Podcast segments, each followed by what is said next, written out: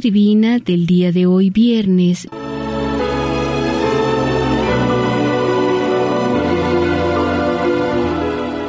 Oración inicial.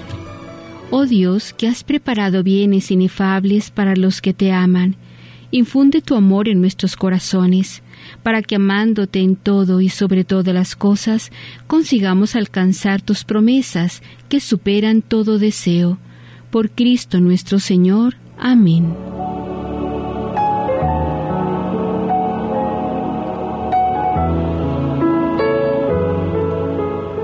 Lectura del Santo Evangelio según San Mateo, capítulo 22, versículos del 34 al 40.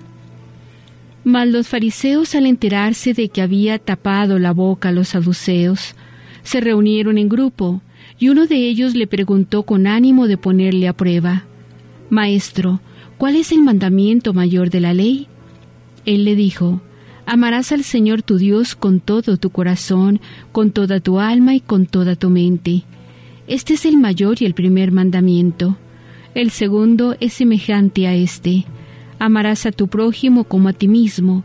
De estos dos mandamientos penden toda la ley y los profetas.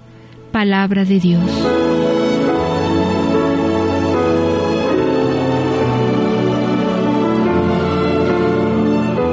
Reflexionemos.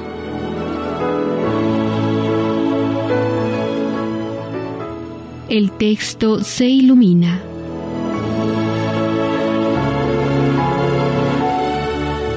Jesús se encuentra en Jerusalén precisamente en el templo, donde se inicia un debate entre él y sus adversarios, sumos sacerdotes y escribas entre los sumos sacerdotes y los ancianos del pueblo, y entre los sumos sacerdotes y los fariseos. El punto de controversia del debate es la identidad de Jesús o del Hijo de David, el origen de su identidad y por tanto la cuestión acerca del reino de Dios. El evangelista presenta esta trama de debates con una secuencia de controversias de ritmo creciente. El tributo a pagar al César, la resurrección de los muertos, el mandamiento más grande, el Mesías, Hijo y Señor de David. Los protagonistas de las tres primeras discusiones son exponentes del judaísmo oficial que intentan poner en dificultad a Jesús en cuestiones cruciales. Estas discusiones son planteadas a Jesús en calidad de maestro, de rabí, título que manifiesta al lector la comprensión que los interlocutores tienen de Jesús. Pero Jesús aprovecha la ocasión para conducirlos a plantearse una cuestión aún más crucial, la toma de posición definitiva sobre su identidad.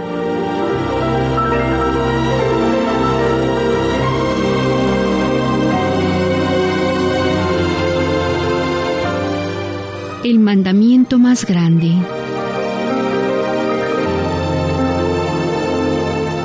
Siguiendo los pasos de los saduceos que les han precedido, los fariseos plantean de nuevo a Jesús una de las cuestiones más candentes, el mandamiento más grande.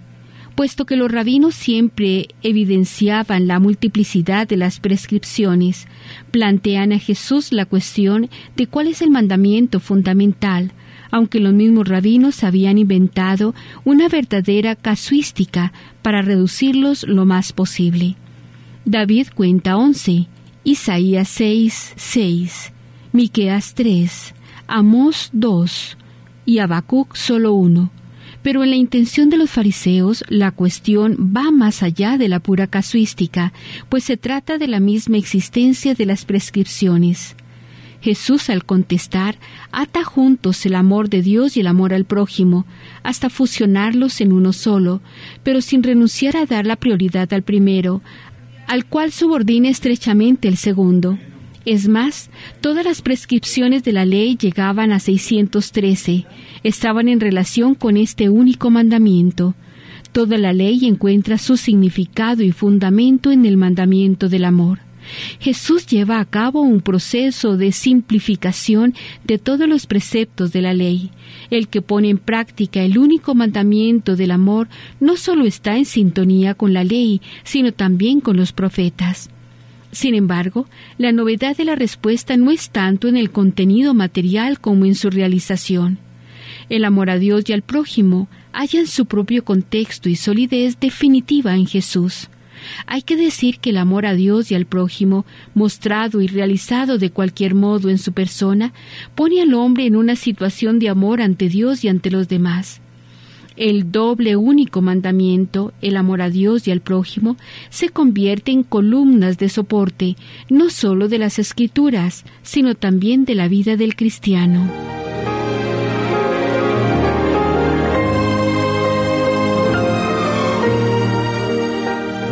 La reflexión personal.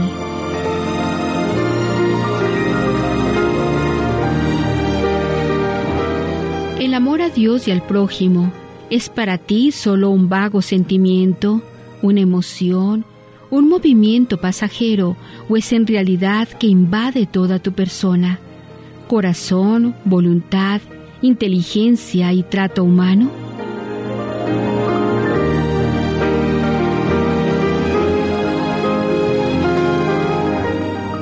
Has sido creado para amar ¿Eres consciente de que tu realización consiste en amar al Señor, al Dios con todo el corazón, con todo el alma y con toda la mente? Este amor ha de verificarse en la caridad hacia los hermanos y en situaciones existenciales. ¿Vives esto en la práctica diaria?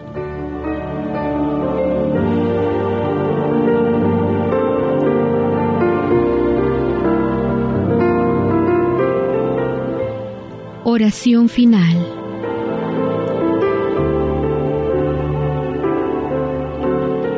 Den gracias a Yahvé por su amor, por sus prodigios en favor de los hombres, pues calmó la garganta sedienta y a los hambrientos colmó de bienes.